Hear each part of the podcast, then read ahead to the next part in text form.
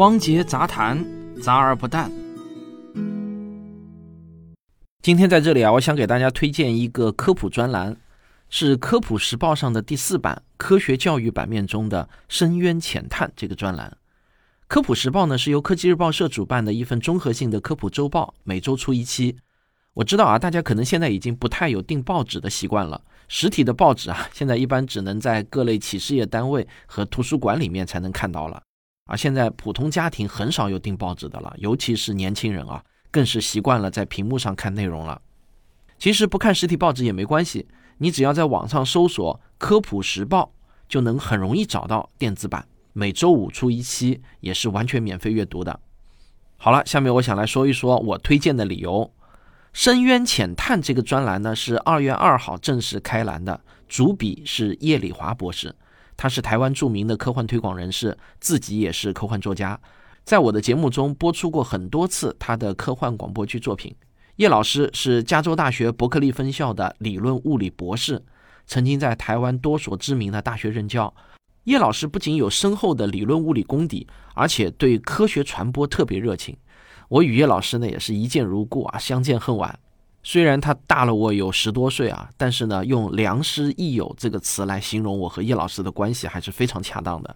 我的那本很受欢迎的《时间的形状》在出到第三版的时候，就得到了叶老师的很多指正，尤其是关于时间旅行的科学原理这一章，在叶老师的指正下，我几乎是完全重写了。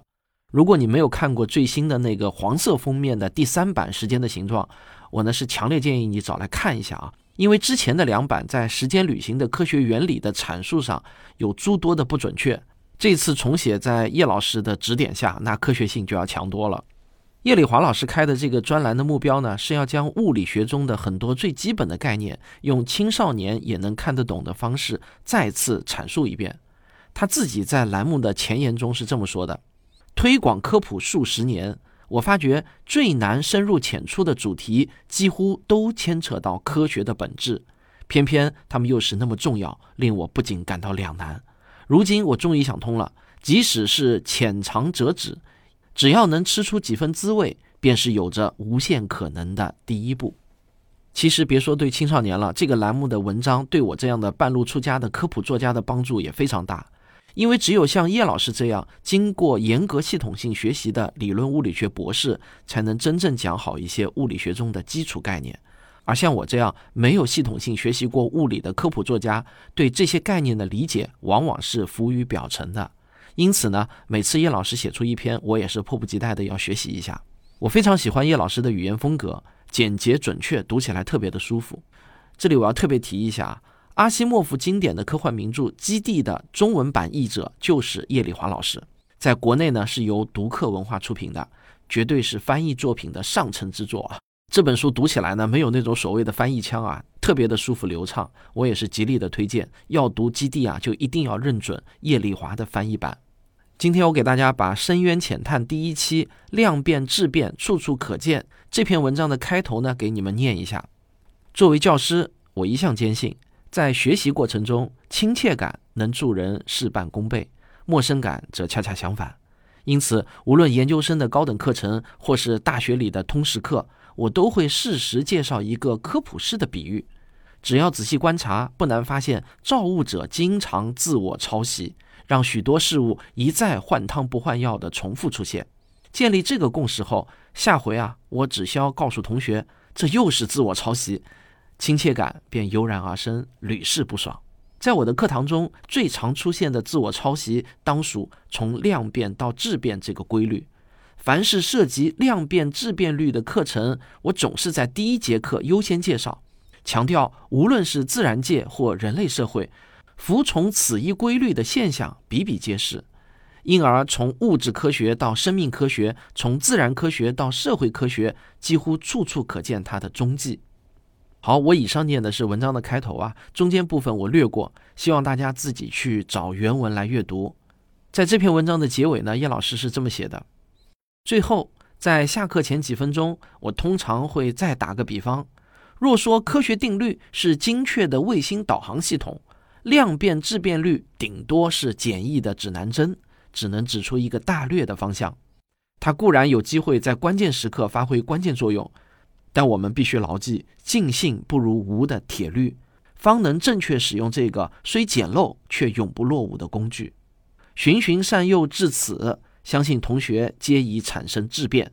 我心满意足地夺出了教室。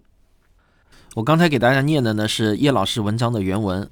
我呢是挺喜欢用精确的卫星导航系统和指南针这两个比喻来比喻物理学中不同级别的规律。我们做科普的一个目标就是要试图告诉人们，科学理论啊并不是一个对错分明的二元世界，从正确到错误之间还会有无数个梯度。我们一定要认识到这个世界的复杂性。好了，那专栏呢就给大家推荐到这里。呃，讲到这里啊，我突然就来了一点兴致，想给大家念一段叶老师翻译的经典科幻小说《基地》，我们来重温一下阿西莫夫笔下那个气势磅礴的银河帝国。银河帝国正在衰亡之中，这个衰败与崩溃的过程已经进行了数个世纪，却仅有一人全盘了解这个事实，他就是哈里谢顿。第一帝国最后一位伟大的科学家，心理史学在他的手中发展至登峰造极之境。从此，人类行为得以简化为数学方程式。个体的行为虽然无从预测，但是谢顿发现，人类群体的反应却能以统计的方式来处理。群体的数目越大，预测就越为精确。而谢顿所研究的群体，则是银河中数千万住人世界的人口总和。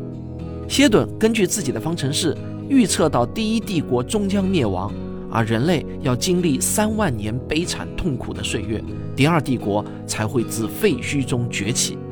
但是，若能修正某些现有的历史条件，三万年的大断层或可减至仅仅一个千年。为了达到这个目的，谢顿建立了两个科学根据地，名为第一基地与第二基地。并故意将两者设在银河中两个遥相对峙的端点，其中专注于物理科学的第一基地，一切发展过程完全公开；而由心理史学家与精神科学家组成的第二基地，则几乎没有留下任何线索。大断层最初四个世纪的重要历史，在《基地三部曲》中已有详细的记述。第一基地最初只是一个小型的社群。在银河外缘虚无的太空中，渐渐为人遗忘。周期性的危机一个接一个冲击这个基地，各个危机都蕴含着当时人类活动的各种变数。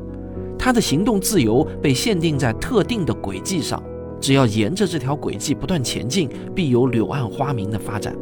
这一切都是早已作古的哈里谢顿当年所规划的。第一基地凭借优越的科技，首先征服了周围数个落后的行星，随即面临脱离了垂死的帝国而自立称王的大小军阀，并一一击败他们。接着，他又和帝国的残躯正面冲突，结果战胜了帝国最后一名强势皇帝以及最后一位真正的大将。歇顿计划看来进行的相当顺利。似乎不再有任何的艰难险阻，第二帝国必定能够准时兴起，过渡期的动荡亦能减至最低程度。然而，心理史学是一门统计性科学，某个环节出差错的机会在所难免。而接下来的变故，连哈里谢顿也未曾预见。一个自称为罗的人无端崛起，他拥有银河中独一无二的精神力量，能够随意调整人类的情感，重塑他人的心灵。即使最强硬的死敌，也会被他改造成最忠诚的奴仆。任何军队都不能，也不会与他为敌。第一基地也终于难逃一劫，谢顿计划眼看就要成为历史的灰烬。此时，只剩下神秘的第二基地是唯一的希望。由于罗的出现太过突然，第二基地措手不及，只好着手策划长期的反攻计划。第二基地最大的防御力。就在于它的下落不为人知。为了完成征服银河的壮举，罗势必要将它寻获。流亡在外的第一基地志士也在尽力寻找它的下落，寄望他伸出援手。结果双方都无功而返。罗的第一波搜索行动被一个平凡的女子贝泰达瑞尔所阻止，这正好为第二基地争取到充分的时间，策划出一个天衣无缝的行动。终于是彻底遏制罗的野心。他们的下一个任务，则是要将谢顿计划慢慢导回正轨。但是第二基地也可说因此曝了光。第一基地获悉了第二基地的存在，却不希望自己的未来被那群精神学家所监管。第一基地的有形武力强大绝伦，而第二基地除了要化解武力的威胁，还要尽快完成一项双重的任务，令第一基地放弃寻找，并让自己再度隐身幕后。在有史以来最伟大的第一发言者普瑞姆帕佛领导之下，第二基地顺利完成这些使命。他让第一基地自以为大获全胜，自以为消灭了第二基地。从此之后，第一基地致力于发展横扫银河的势力，却完全不知道第二基地依旧存在。如今，第一基地已经屹立四百九十八年，势力处于巅峰状态。可是，有一个人却不接受这个事实。刚才给大家念的呢是《基地》系列中的一部，叫《基地边缘》中的一个蝎子部分。为什么选了这一段来念呢？一是因为手头刚好有这本书，第二是呢，刚好我看到这一段介绍了整个基地故事的大背景，还挺气势磅礴的。兴致来了就给大家念一下。那我们这一期节目就闲聊到这里，下期再见。